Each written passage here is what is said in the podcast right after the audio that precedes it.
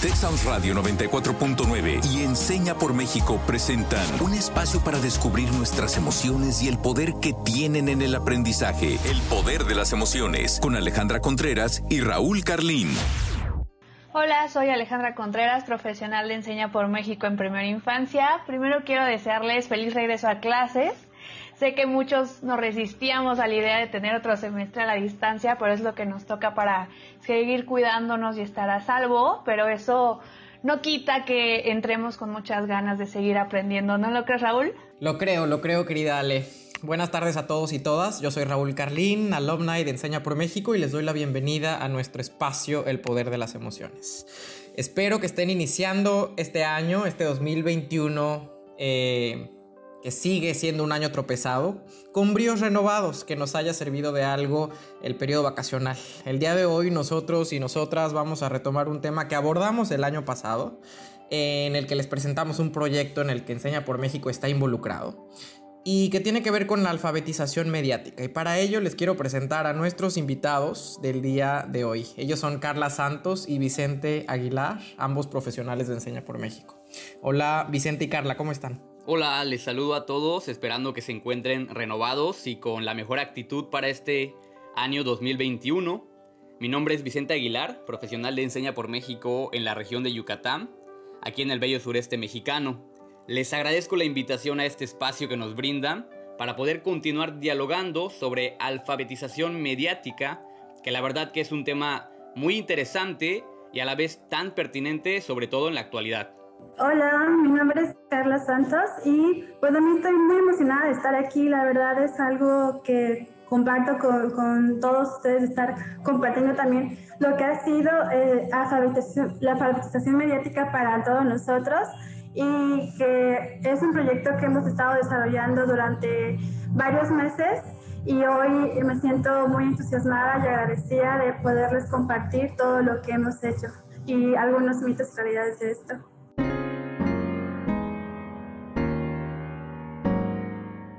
Para empezar, me gustaría preguntarles, ¿ustedes cómo creen que se ha visto afectado México por la brecha digital y educativa?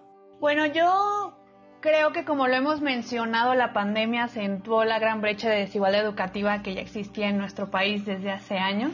Eh, profesores y padres de familia han tenido que sacar toda la creatividad que llevan dentro y hacer hasta lo imposible para apoyar a los estudiantes a pesar de que no cuenten con los recursos necesarios, aunque deberíamos tenerlos todas y todos y nos hemos visto la necesidad de buscar ayuda, en particular en, mi caso preescolar. Se piden muchas evidencias del proceso de aprendizaje de los estudiantes, cuando comienzan a contar, a clasificar, y ahora a la distancia hemos dado seguimiento a esos momentos de diferentes maneras, ya que la gran mayoría no tiene la posibilidad de hacer una videollamada. Y si en casa tienen el privilegio de tener un celular, pues ese celular se va a dividir entre los, el número de hermanos que tienen y eso también tiene que dividir los datos, los horarios, entonces se vuelve un poquito más complicado. Y esto hace que dentro del mismo salón de clases empiece a haber diferencias entre los niños y niñas con los que me puedo comunicar diario y aquellos que puedo tener contacto una vez al mes, cada 15 días o incluso solamente una vez al mes. Entonces, esto nos empieza a dar una gran necesidad de acudir a la vecina, a la compañera de trabajo, para que nos pueda comunicar qué es lo que están viendo en la clase y es cuando se empiezan a hacer estas diferencias, por lo que creo que la comunidad ha jugado un papel fundamental y llegamos a un punto en el que si no nos podemos comunicar, tampoco vamos a poder aprender y es algo que es muy, muy preocupante. No sé, ¿tú qué piensas, Raúl, de esta gran pregunta que nos hizo Vicente? Pues estoy de acuerdo contigo en términos de que esta pandemia vino a, primero, a revelarnos una brecha educativa que como tú bien dices venimos arrastrando por décadas, pero que además llegó a acentuarla. Y creo que si bien estoy de acuerdo contigo con que hay que celebrar y aplaudir muchas prácticas pedagógicas em, que muchos docentes, muchos y muchas docentes de este país han implementado durante esta pandemia, creo que en eso tienes razón, su innovación, su creatividad, su ingenio es plausible y admirable. Creo que también tenemos que hacer una pausa e invitarnos como país a tener una reflexión muy consciente para evitar romantizar una tarea titánica de los docentes que no debería serlo. Es decir, muchos, la mayoría de los docentes a los que tú haces referencia muy probablemente están operando en condiciones que son profundamente precarias. Y, por eso quiero contestar esta pregunta que hacía Vicente, eh, diciendo quizá lo obvio, o sea, que el acceso al Internet es un derecho humano y por lo tanto debería ser reconocido y garantizado en todos los hogares y las escuelas de este país. Y para hablar un poco, para profundizar un poco más sobre esto, quisiera poner eh, algunos datos como botón de muestra para la discusión. O sea, estamos hablando de que al 2019 todavía había un 30% de la población mexicana total sin acceso a Internet. Y si bien hay que reconocer que ha habido un incremento considerable, bastante significativo de la población usuaria, usuaria de Internet en los últimos años en México, es decir, pasamos de un 57.4% en 2015 al 70.1% en 2019. Estamos todavía hablando de que la brecha se manifiesta aún más cuando hacemos una pausa para discernir lo que sucede entre las zonas rurales, las semiurbanas y las urbanas. Solo como botón de muestra, la encuesta eh, sobre disponibilidad y uso de tecnologías de la información en los hogares eh, del 2019, que es de donde estoy tomando estos datos, y que realiza el INEGI, da cuenta de que solo el 23 23.4% de los hogares rurales. Repito, solo el 23.4% de los, de los hogares rurales en México cuentan con conexión a Internet. Debería ser un escándalo nacional. Y además, creo que valga decirlo, la discusión sobre la brecha digital no solo debería girar alrededor de la importancia de contar, por un lado, con acceso a algún dispositivo tecnológico y por el otro con acceso al servicio de Internet, sino también de temas muy complejos como la literacidad digital o el tema que vamos a abordar hoy que es el de la alfabetización mediática. Por esto y más, em, valoro y aprecio que personas eh, como Carla, como Vicente pongan este tema sobre la mesa y que además emprendan proyectos que buscan mitigar la... Eh, em, la, falta de alfabetización mediática en el país. Entonces, em, bueno, pues les invito a pensar cómo la brecha digital a su vez va a desencadenar otros grandes problemas que en México eh, pensábamos superados o que estábamos en camino a superar, como, como es el de la deserción escolar, ¿no? Enfrentábamos un grave problema de deserción de escolar a nivel medio superior, pero garantizábamos básicamente eh, en el resto de los niveles educativos el acceso a la educación. Eso es algo que hoy está en riesgo. Estamos hablando de que hay miles de estudiantes que quizá no van a regresar a la escuela después de esta pandemia y que simplemente han visto interrumpido su acceso a la educación y ya ni qué hablar sobre la naturaleza de esa educación que distan mucho de ser de calidad. Pero esa es mi respuesta ante la pregunta que hace Vicente. Gracias Ale, gracias Raúl por compartir sus percepciones. Definitivamente concuerdo, creo que esta pandemia que nos tocó vivir en el 2020 acentuó la brecha educativa, digital y tecnológica por la que pasan muchos estudiantes mexicanos y creo que en general, pues en Latinoamérica y en el mundo. No obstante, sabemos que la educación tiene el poder de transformar, conectar y empoderar a los y las jóvenes en todo el mundo. Por, eso también la alfabetización mediática es de suma importancia para las y los estudiantes de hoy. Esto significa que es para prepararnos para el futuro que ya estamos viviendo. Por ejemplo, anterior, en mi anterior comunidad donde yo estaba, eh, tenía muchos alumnos que sabían que podían encontrar información en Internet, sin embargo no sabían cómo interactuar con ella. Además, no tenían acceso a Internet. Eso significaba que ellos tenían que ir a la cafetería o con un señor que les hacía la tarea. Y no me imagino cómo han vivido ahora toda esta situación cuando fue la pandemia, porque eso era antes pandemia, pero ahora eh, igual me moví de comunidad y en esta nueva comunidad donde me encuentro ahora, aquí encontré otro panorama donde veo a, alumnos que sí están interactuando con estos medios digitales, no en su mayoría, pero sí algunos, hasta algunos de ellos ya se involucran tanto en los medios digitales que crean contenido y son como todos unos youtubers, consideran como esta parte pero pues ellos ya conocen eso, pero también tienen como decadencias o como algunas cosas que no conocen aún y pues que estuvimos como trabajando en todo esto de Digimente. En mi caso, puedo compartirles que como profesional de enseña por México en la región de Yucatán y al interactuar en escuelas en contextos vulnerables, pude constatar no solo la existencia de una brecha digital y educativa, sino también algunas de sus implicaciones a nivel personal y social para las y los estudiantes afectados. Como bien mencionó Raúl, ejemplos son como la deserción y la desmotivación.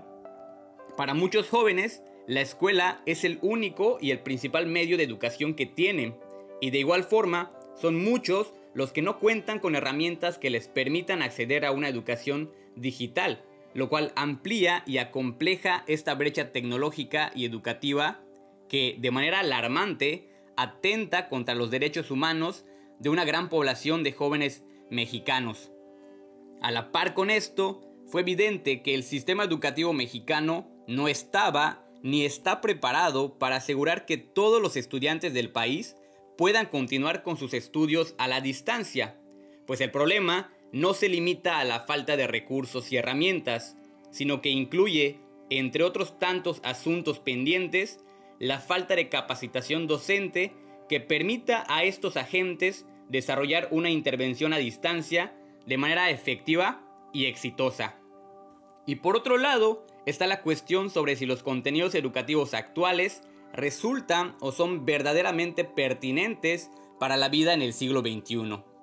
Pero no todo son malas noticias. También queremos compartirles que desde el primer semestre del año pasado, poco después de que la pandemia empezó a afectar en México y tuvimos que cerrar las escuelas, fuimos invitados a colaborar en un proyecto sobre alfabetización mediática para América Latina. Esta fue la primera vez que conocí el concepto y empecé a familiarizarme con él. Resulta que Google News Initiative, Movilizatorio, Enseña por Argentina, Enseña por Colombia y Enseña por México generaron una alianza estratégica para desarrollar un currículum, un plan de estudios en español, que enseñe alfabetización mediática a jóvenes estudiantes en Latinoamérica. Llamaron a esto Digimente. Con ello, como profesional de Enseña por México, Tuve la oportunidad de colaborar desde el proceso de investigación, que serviría luego para el diseño de la propuesta de este plan de estudios, hasta la implementación y evaluación del primer pilotaje del currículum, que se llevó a cabo en esta primera etapa en escuelas públicas de Argentina, Colombia y México, y en donde los estudiantes yucatecos tuvieron una gran participación, convirtiéndose en embajadores de esta educación mediática. De hecho, de esta participación se derivó después una campaña a la que llamamos Cierra la brecha, con la cual nos propusimos conseguir 200 dispositivos digitales, smartphones o tabletas, ya sean nuevos o seminuevos, destinados a estudiantes de la región que tuvieron una participación activa en Digimente y un compromiso destacable con su educación. Esta campaña finaliza este 15 de enero de 2021, por lo que aún pueden ayudarnos a lograr la meta y pueden encontrar más información en las páginas oficiales de Enseña por México. Pues me encanta escuchar lo que tanto Carla como tú Vicente están haciendo en favor de la alfabetización mediática, porque justamente em, yo creo que es un, es un término poco conocido, pero la alfabetización mediática en el país nos ayudaría a que, precisamente no solo nuestros estudiantes, ¿eh? nuestros y nuestras estudiantes eh, de primaria, de secundaria, de preparatoria y de universidad, sino de que básicamente toda la población sepa cómo procesar aquella información a la que tiene acceso en los medios y en las redes sociales. ¿no? Ahorita estamos em, atravesando una pandemia, estamos comenzando el proceso, por ejemplo, de vacunación versus eh, la COVID-19 en México y hay movimientos sociales enteros que se han erigido en contra, por ejemplo, de ese proceso de vacunación, precisamente porque no han sido eh, capaces de enfrentarse a la información de manera crítica. Y creo que es algo que em, deberíamos estar considerando, em, pues, trabajar ya urgentemente. O sea, hay que educar a nuestras sociedades para que las personas podamos Em, procesar críticamente la información que recibimos. O sea, creo que no solo en México, sino que en todos los países nos estamos enfrentando todos los días a aquello que le llaman fake news, que simplemente están pululando por las redes intentando convencer gente que termina siendo convencida ante lo que no está probado y que em, está sustentado en un pensamiento anticientífico y antiintelectual. Entonces creo que así como estos mitos que andan por ahí intentando convencer a la gente de que crean lo que no debe creer y haga lo que no debería hacer, hay otros eh, mitos que podríamos derribar si pues le apostamos a la alfabetización mediática como ustedes dos lo están haciendo y todas estas instituciones y organizaciones a las que han enlistado. Entonces por eso los invito a ustedes, Vicente y Carla, y a la audiencia también en casa, a que vayamos a nuestra sección Desbloqueando mitos.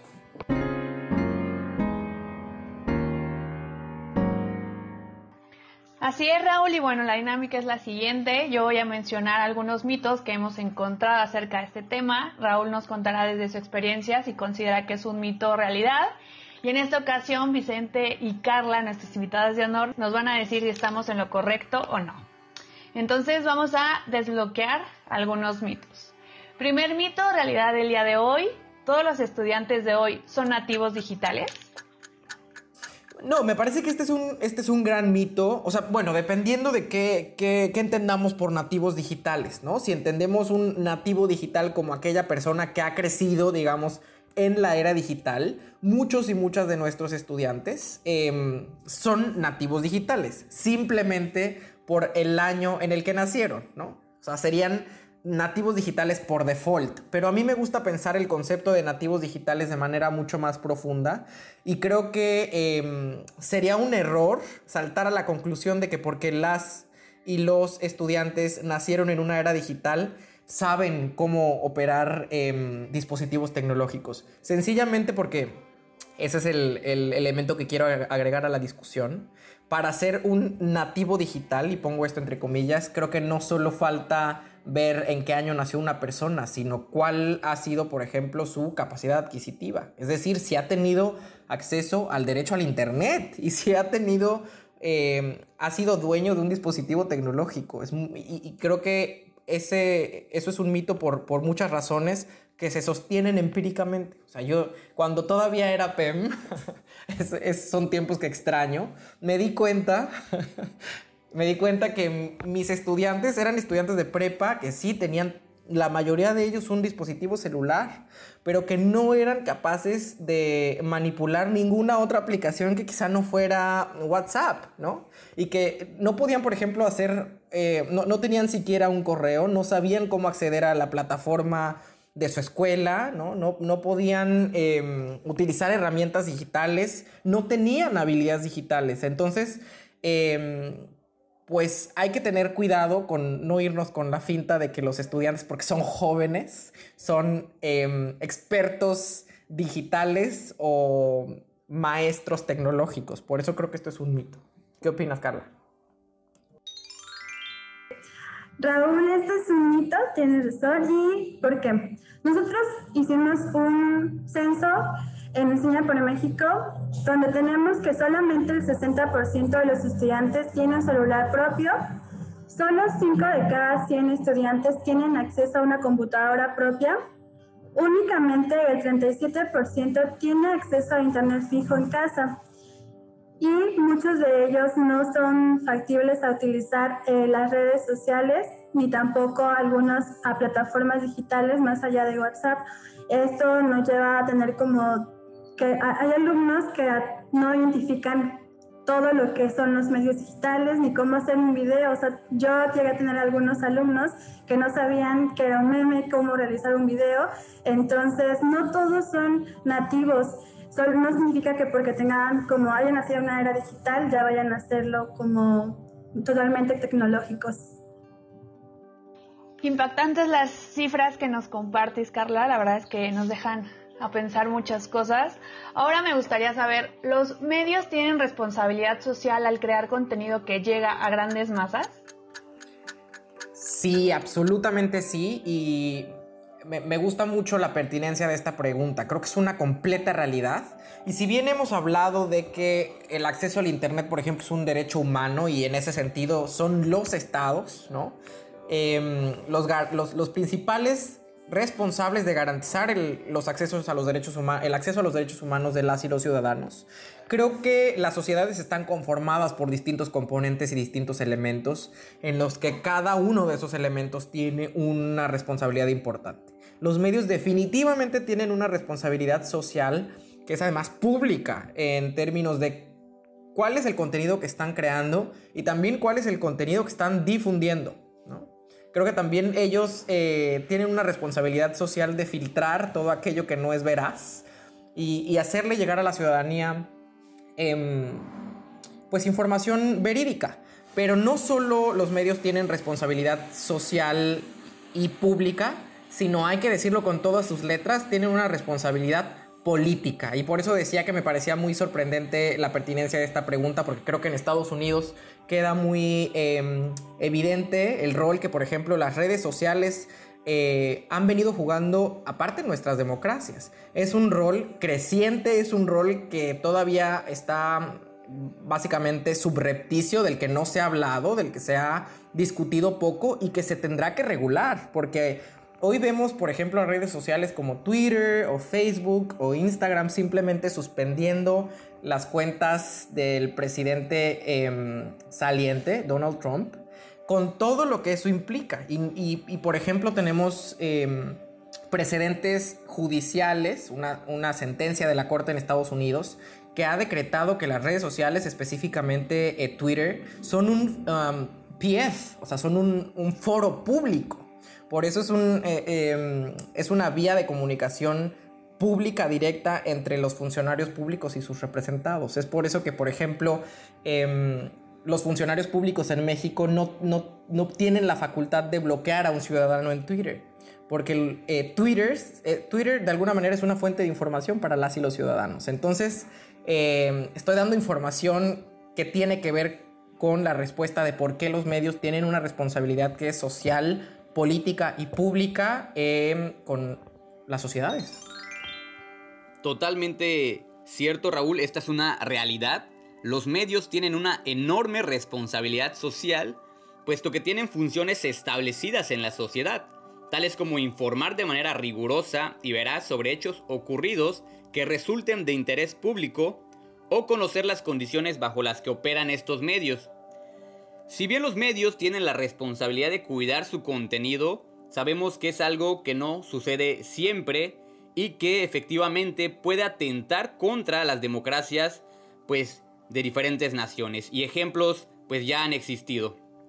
Sin embargo, un aprendizaje activo y crítico en el derecho humano de acceso a la información, una investigación en historia en los medios, en el aula y su función a través de la lectura de libros o el visionado de videos y películas en clase, así como la práctica de habilidades para el uso ético de plataformas digitales, son aspectos que pueden ayudar a los estudiantes y ciudadanos en su desenvolvimiento en el contexto digitalizado que nos ha tocado vivir. Escuchamos algunos puntos que resaltan el peso que tienen los medios de comunicación en el tema educativo, pero ahora eh, me gustaría preguntarles qué pasa desde nuestra trinchera, ¿qué papel jugamos nosotros? ¿Ustedes consideran que cualquier ciudadano es o debería ser un creador de contenidos y también transmisor de mensajes? Absolutamente sí, creo que esto es una realidad em, del tamaño de una catedral, porque creo que precisamente lo que hemos vivido en las últimas décadas, sobre todo en las últimas dos décadas, es la apertura de em, el acceso a los medios. Es decir, antes, por ejemplo, en México estábamos básicamente subordinados a lo que un duopolio televisivo quería mostrarnos como información, quería hacernos llegar como información y la irrupción de las redes sociales ha implicado que surjan opinadores, comentócratas, gente que crea contenido y que es un contenido que es altamente reproducido, ¿no?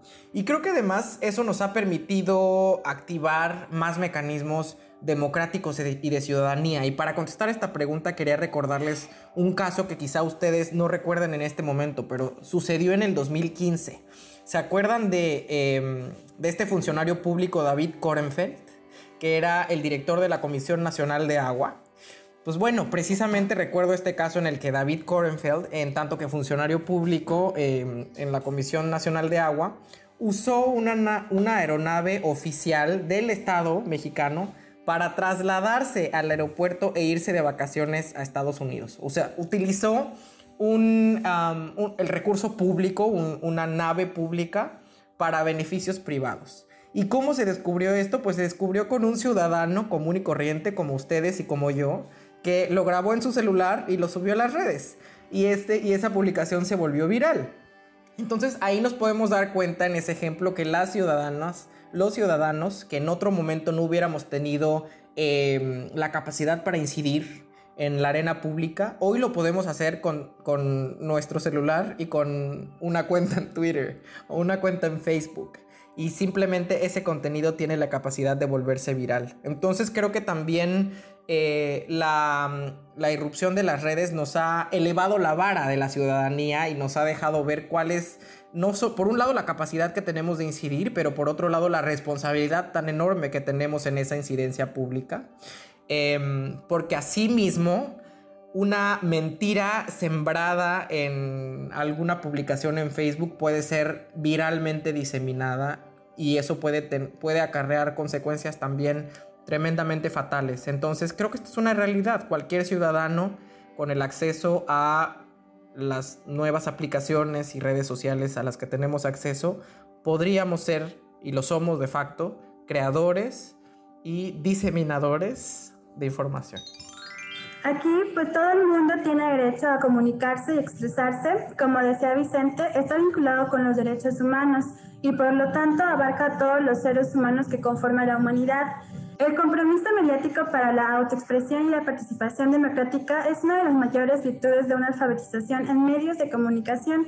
Por eso resulta recomendable crear las condiciones para que estudiantes sean capaces de generar sus propios contenidos, ya sea de una forma audiovisual, radiofónica o escrita. En este caso teníamos el proyecto de Digimente, el currículum incluía como alguna de las formas crear contenido y en este crear contenido se daban como algunas herramientas para que una, los alumnos pudieran crear historias que generaran impacto y esto en el currículum se va desglosando cómo hacerlo y también cómo tu participación en los medios es muy importante y cómo generar también con esto eh, algún impacto a nivel social. Entonces esto era muy muy importante y si es como cualquier persona puede estar como inmersa en todo esto. Cualquier persona, como bien decía Raúl, que tenga como un medio digital o como una herramienta, un celular, ya puede hacerse masivo y puede generar cambios sociales, que eso es algo muy relevante para nuestra actualidad. Pues de acuerdo con lo que mencionas, Carla, completamente de acuerdo. Y quiero que pasemos juntos a esta sección nuestra que se llama ¿Qué desbloqueaste hoy? Para un poco compartir nuestras, nuestras nuestros aprendizajes derivados de esta conversación y les quiero contar qué desbloqueo yo. Y desbloqueo precisamente la importancia de lo que tanto tú, Carla, como Vicente, eh, pues nos han ilustrado tan bien el día de hoy. O sea que la discusión sobre brecha digital está lejos de agotarse simplemente con la posibilidad de que las y los estudiantes de nuestro país y del resto de la población tenga acceso a Internet y a dispositivos eh, de telecomunicación. Em, sino que también debemos hacer una cruzada de alfabetización, ojalá que como la que se hizo en México en los años 20 del siglo pasado, en tiempos de Vasconcelos. Em, pero esta campaña de alfabetización em, sea una de alfabetización mediática, como la que ustedes están haciendo con Digimente y Cierra la Brecha. Bueno, yo recordé que cada uno de nosotros podemos tomar acción para reducir esta brecha de desigualdad educativa que nos lastima tanto. Tenemos que voltear a vernos, salir de esa burbuja de privilegio para reconocer e involucrarnos en la realidad de otros. Esto no solo nos va a ayudar a empatizar, nos va a llevar a darnos cuenta que podemos hacer desde nuestras trincheras, pero también como comunidad, como el proyecto que ustedes tienen. Pero también quiero escuchar a Carla y saber con qué se queda ella el día de hoy. A mí me encanta todo este tema de la alfabetización mediática, ya que es algo muy importante donde podemos ser parte todos y que debería estar presente para todas y todos. Sin embargo, también eh, se me queda que es muy importante tener apoyo de diferentes herramientas digitales y tecnológicas y un gran compromiso para poder generar, generar movimientos sociales que nos brinden cambios a nivel personal y social con esto que son eh, la alfabetización mediática. Por mi parte, pienso que hoy más que nunca debemos reconocer y valorar el papel tan importante que la educación tiene en la sociedad, así como el poder que tiene para transformar nuestras mentalidades y nuestras realidades, no solo como individuos, sino como especie. Por ello, debemos continuar el diálogo sobre la educación y seguir promoviendo el involucramiento activo de los diferentes sectores y agentes sociales, invitando a empresas, instituciones, organismos y a la ciudadanía en general a sumarse al movimiento. Si de verdad queremos un cambio significativo, nos concierne a todos ser parte de él. Asimismo, no quiero despedirme sin invitarles a contribuir a cerrar la brecha de educación y tecnología en Yucatán, donando desde la página de Enseña por México o bien donando un dispositivo digital destinado a convertirse en una herramienta de aprendizaje para un estudiante. Nuestra meta son 200 dispositivos digitales, smartphones o tabletas nuevos o seminuevos, y tú puedes ser parte de ello. La campaña finaliza este 15 de enero de 2021 y pueden encontrar más información en las páginas oficiales de Enseña por México. Gracias Carla y gracias Vicente. Y les dejo con la pregunta de este día, que es ¿qué podemos hacer para abonar a la alfabetización mediática de nuestro país? Y yo creo que ahí encontramos una respuesta. Pues donemos, donemos en la página de Enseña por México o donemos un dispositivo digital eh, para que se convierta en una herramienta de aprendizaje para un estudiante. Yo me comprometo en este episodio a que voy a donar, terminando, terminando el poder de las emociones. Y la frase del día de hoy. Es más fácil engañar a la gente que convencerla de que ha sido engañada nuestra frase de Mark Twain. Yo soy Raúl Carlín y este ha sido un episodio más del Poder de las Emociones. Gracias y hasta la próxima. Yo soy Alexandra Contreras, gracias Carla Vicente por acompañarnos en este episodio, pero sobre todo por crear este tipo de proyectos que nos acercan un poco más a ser una sociedad más justa e informada. Yo soy Vicente Aguilar, les agradezco a todos por escucharnos y sigamos aportando a la educación. Gracias a todos. Yo soy Carla, le agradezco mucho el poder estar aquí y saludos. Texas Radio 94.9 FM y Enseña por México presentaron El Poder de las Emociones. Te esperamos en nuestra próxima emisión, el próximo miércoles en punto de las 4 de la tarde.